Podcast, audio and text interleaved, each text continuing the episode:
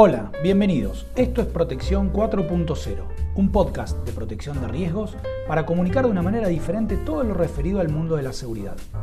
Abarcaremos desde lo tradicional hasta las últimas tendencias de la industria. ¿Cómo lo vamos a hacer?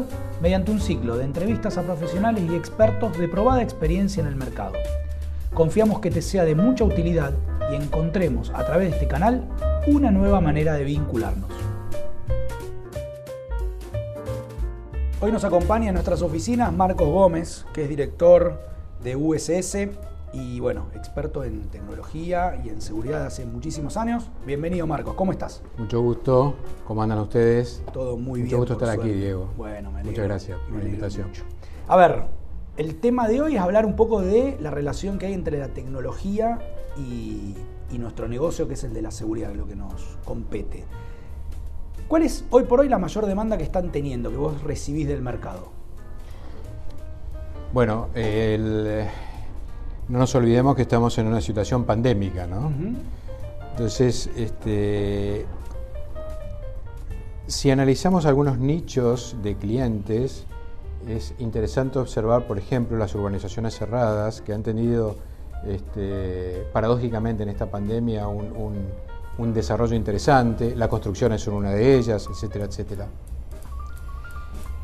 Y la inseguridad se está volcando también a, esas, a esos tipos de, de verticales, digamos. Entonces, hay una demanda de incorporar, de mejorar la tecnología en las protecciones perimetrales y en algunos casos de incorporar.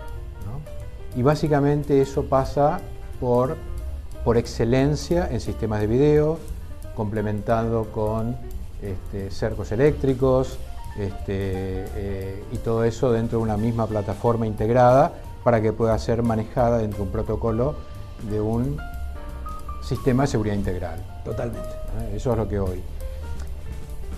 De todas maneras es interesante también plantear este, la migración, es decir, cuando hablamos de seguridad electrónica hablamos básicamente de cuatro, cuatro patas, ¿no? Lo- lo que es video, lo que es control de acceso, lo que es incendio y lo que es intrusión. In- Incendio está en un gris entre lo que es security and Safety. safety, digamos, ¿no? Pero bueno, vamos a ponerlo dentro de eso. Y producto del, del- del- del mundo digital, hay una convergencia ya de hace muchos años de tanto intrusión como control de acceso como incendio migrado a lo que es video. Entonces, por ejemplo, antes, este, haciendo, digamos, o poniendo como ejemplo el tema de urbanizaciones cerradas, en lo que es protección perimetral, este, antes, bueno, se ponían cables sensores perimetrales, solidarios a los alambrados olímpicos, entonces, bueno, si alguien cortaba el alambrado, saltaba una alarma. Este, hoy, básicamente, esa protección es a través de video, a través de cámaras térmicas. Entonces, hablamos de intrusión volcado al tema de videovigilancia. ¿eh? Primer concepto. Segundo, control de accesos. Antes el control de acceso era a través de la identificación a través de tarjetas de proximidad, códigos de barra muchos años atrás. Hoy, con todo lo que es reconocimiento facial, huella digital y todo lo demás, este, y sobre todo reconocimiento facial, también vamos a video. Claro. Incendio. Hoy, de hecho, ya hay implementaciones en Argentina de, eh, por ejemplo, la Basílica de Luján tiene un sistema de detección de eh, incendio a través de video, Con cámara térmica. con cámaras, no con cámaras térmicas, sino son cámaras este, eh, digitales, ópticas, que, cuyas imágenes convergen a un software que hace el análisis para detectar incendio. ¿Eh? Eh, sería el BMS, digamos. Exactamente, estamos hablando de analíticas. Pero la realidad es que hoy ya la tecnología presenta a través de distintas marcas, las cámaras mismos traen embebidos analíticos Claro. para detectar eh, incendios. Entonces estamos hablando de que tanto intrusión como incendio, como control de acceso, integrados, hay una fuerte conver- con- con- convergencia al tema de video. ¿Eso que trae a la hora de este, ofrecer servicios con valor agregado? Una oportunidad que antes no presentaba la industria, que era no solamente eh, eh, diseñar servicios de seguridad para lo que podemos llamar el on-site, es decir, en el sitio, poner guardias en el sitio, poner tecnología en el sitio y operarlo desde el sitio, sino que a través de esta convergencia y a través del mundo IP, eso puede ser remotizado. Entonces ahí ya estamos hablando de adicionar dentro de lo que es los servicios de seguridad en una vigilancia remota, ¿eh? que le podemos dar el nombre de guardia virtual, este, eh, análisis en forma remota, etcétera, etcétera. Entonces, eso, insisto, trae este, eh, la posibilidad de ofrecer a los clientes un valor agregado diferente, costos diferentes, ¿eh? pero tiene, y acá me meto por ahí en algún tema que podemos este, hablar muy rápidamente, el tema de seguridad de la información, el hecho de la remotización es salir a la nube.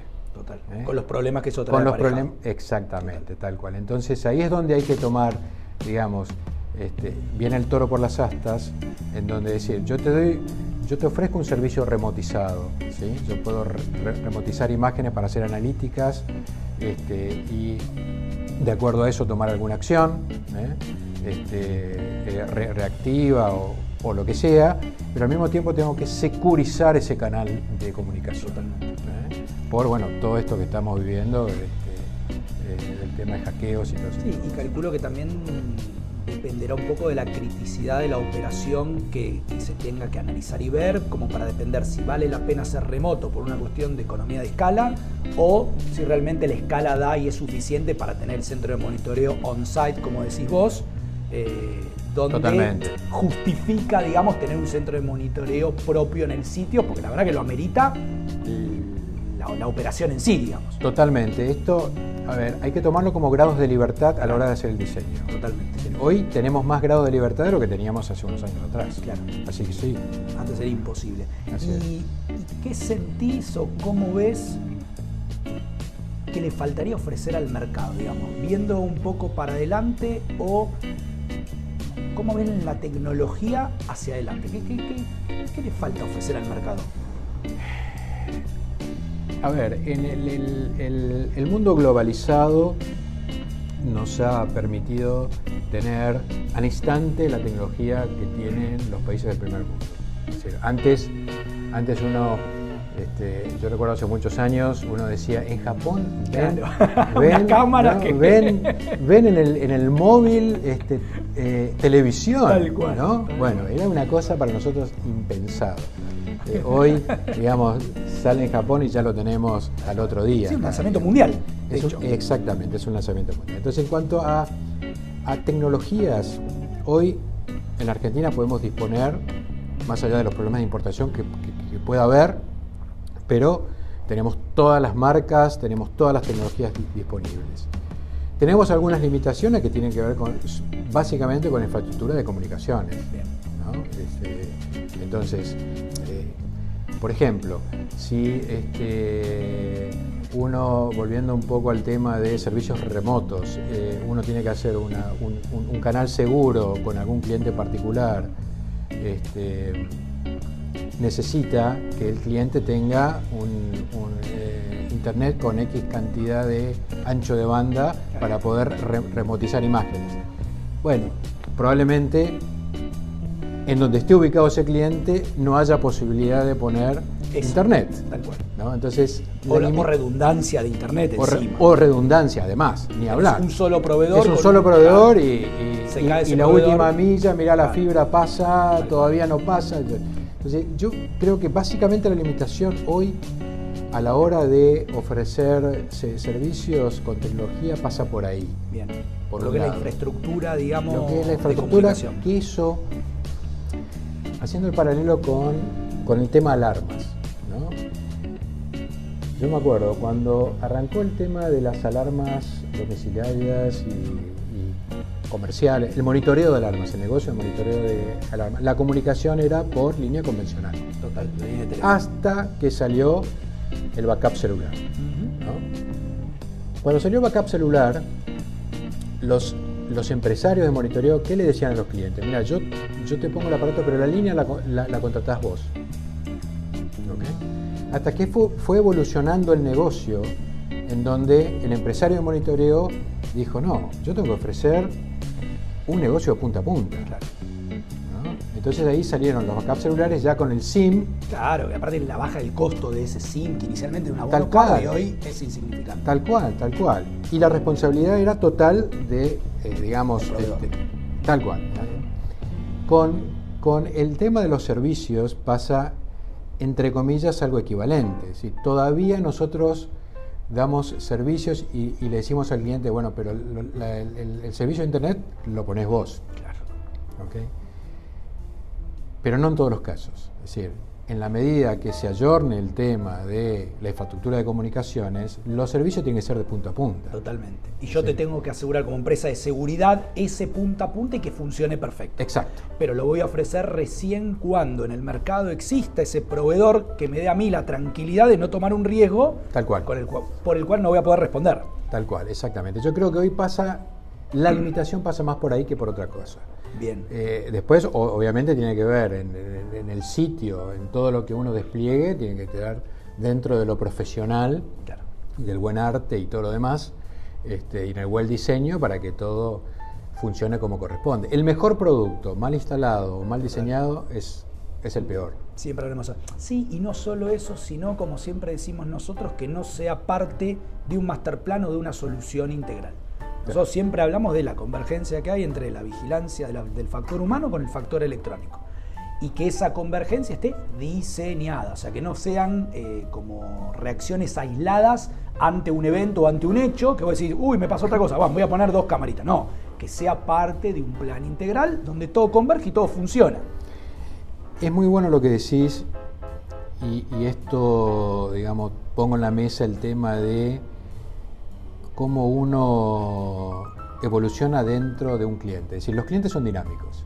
Eh, un cliente te, llama, uno se reúne y analiza la necesidad o el dolor que tiene el cliente. Y de acuerdo a eso establece un diseño de seguridad y, bueno, y una oferta.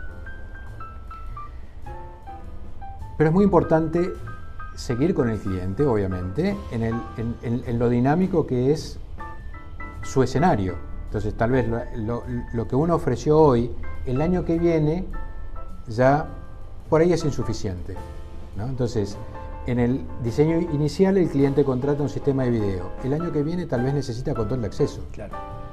Entonces, eh, eh, a la hora de diseñar seguridad, uno tiene que converger a la estandarización.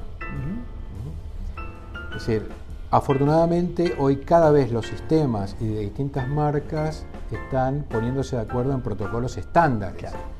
Para un poco esto es lo que vos decías, Diego, de, que de poder este, integrar la tecnología para que eso además se integre a un sistema de seguridad integral, porque si no, uno dice, tiene por un lado la alarma, por otro lado el video, por otro lado el control de acceso, y el guardia que tiene que manejar las tres cosas se vuelve loco o no está capacitado, o, no, está, preparado, ni se entera que está lo otro. Tal cual. Y mm, sí, sí, sí, hay un tema con, la palabra integración. Y hay otro tema que, que me parece que está lindo para, charlar con vos, que es una, dos palabritas que se están usando mucho y que la estamos escuchando mucho, que es la Big Data. ¿sí? Y, creo que ahí hay, hay un mundo como para que la industria de la seguridad, digamos, vaya evolucionando. ¿Qué, opinas de eso, del manejo de, grandes volúmenes de información? Bueno, claramente estamos en un mundo en donde el Big Data está presente, lo tenemos presente permanentemente. Sin darnos cuenta. Sin darnos cuenta cuando entramos a Facebook, cuando entramos a Google, etcétera, etcétera. Con respecto a la, a la industria de la seguridad, bueno, la industria nace dando un servicio reactivo. Es decir, pasan cosas este, y uno actúa en consecuencia. hoy, hoy ya podemos decir que en gran parte de la seguridad eh, estamos dentro de un escenario más proactivo que reactivo, o una combinación de ambas cosas. Y a través del Big Data lo que, lo que, digamos, la tendencia es llegar a concluir a una seguridad más predictiva. Es decir, hoy este, digamos, la, cantidad de información que, hoy podemos llegar a tener en nuestros centros de monitoreo ¿eh? es, muy importante. Y voy a poner un ejemplo. Eh, nosotros en nuestros centros de monitoreo tenemos la información de cortes de energía en barrios. Este, ¿Y qué hacemos con el proceso de esa información? Nada. Claro, la acumulás. La acumulás. Claro. La acumulás. ¿ok? Este, en su momento inclusive hablábamos con algún, cuando, cuando fue la crisis energética, hablábamos con, alguien del gobierno de la ciudad en donde ellos nos planteaban, avísennos cuáles son las áreas, ¿sí? las zonas de la capital donde hay cortes este, importantes y de acuerdo a eso nosotros vamos y actuamos. Antes que el cliente haga el reclamo, digamos. Antes que el cliente haga el reclamo, exactamente. Entonces, nosotros como empresas de seguridad, este, tanto física como, de tecnología, teniendo inclusive nuestros guardias en nuestros, digamos, los guardias en, los clientes, eh, tenemos la posibilidad de recopilar mucha información. Y esa información hoy no se procesa. Claro. ¿eh? Cuando lleguemos a un, a un estadio de procesar la información que nosotros recopilamos y sumamos la información que podemos recabar de otros entes, por ejemplo, no sé, de, los gobiernos, este, áreas eh, rojas, este, eh, perdón, zonas rojas. Este, entonces, por ejemplo, nosotros le vamos a poder decir a nuestros clientes, eh, hemos detectado que en este último tiempo en su barrio están pasando cosas. Totalmente. Pero en tiempo real. Pero en tiempo real. Claro. Pero en, tiempo, real. Pero en tiempo real. Entonces, eso digamos como para poner un ejemplo de lo predictivo. ¿eh? Eh, y eso genera mucho valor agregado de cara a nuestros clientes. Totalmente. Totalmente. Sí, por eso me parece que es muy interesante, pero bueno, digamos, es un tema que no está arriba de la mesa y por eso cuando, cuando se nos ocurrió invitarte, digamos, era uno de los temas que queríamos compartir con vos como experto en este tema, de decir, tiene que ser un tema de agenda para las empresas. Para nosotros tiene que ser un tema de agenda y tenemos que, digamos, ponerlo arriba para aprender a ver cómo lo vamos a gestionar y qué motores tenemos que poner en marcha para gestionarlo y transformarlo en valor agregado para el cliente que tendría que ser o es el último objetivo eh, de ese, de ese tema. Pero claramente esa es la, esa es la tendencia, Diego, ¿no? de pasar, insisto, de esta transición de seguridad reactiva, proactiva a predictiva. Eso, digamos, es, este, es la tendencia a nivel mundial. Y, bueno, simplemente hay que ponerse a trabajar. Nada más ni nada menos. Nada más ni nada menos. Y con un tema, digamos, que, que bueno, sí, que, que no estamos acostumbrados a gestionar todavía y es donde nos tenemos que meter. Así es. Definitivamente. Marcos, excelente, me encantó la charla, muchas gracias por haber venido. Gracias a vos, Diego. Nos vemos pronto. Por la oportunidad. Chau, gracias. Hasta acá llegamos con Protección 4.0. Los esperamos la próxima para escuchar la palabra de nuevos referentes de nuestra industria. Nuevamente, muchas gracias por acompañarnos.